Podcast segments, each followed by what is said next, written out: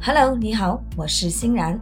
Welcome to our daily motivation，欢迎来到每日正能量，坚持的力量。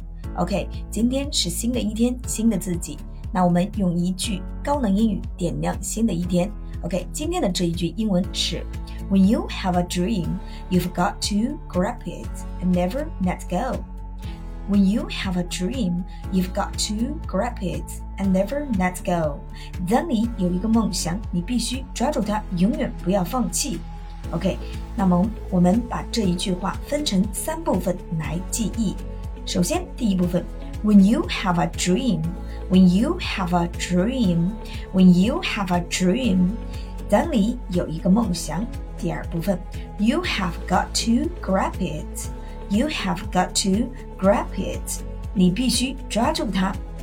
OK，第三部分，and never let go，and never let go，永远不要放弃它。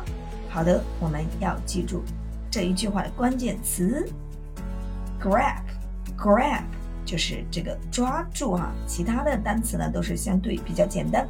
So，让我们把整个句子联系起来，快速练习三遍。OK here we go.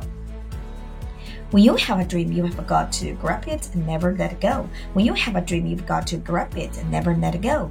When you have a dream, you've got to grab it and never let go. 当你有一个梦想，你必须抓住它，永远不要放弃。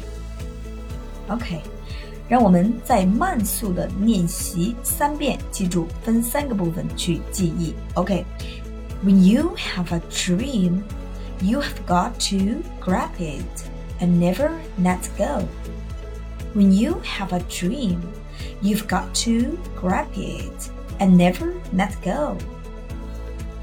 当你拥有一个梦想，你必须抓住它，并永远不要放弃。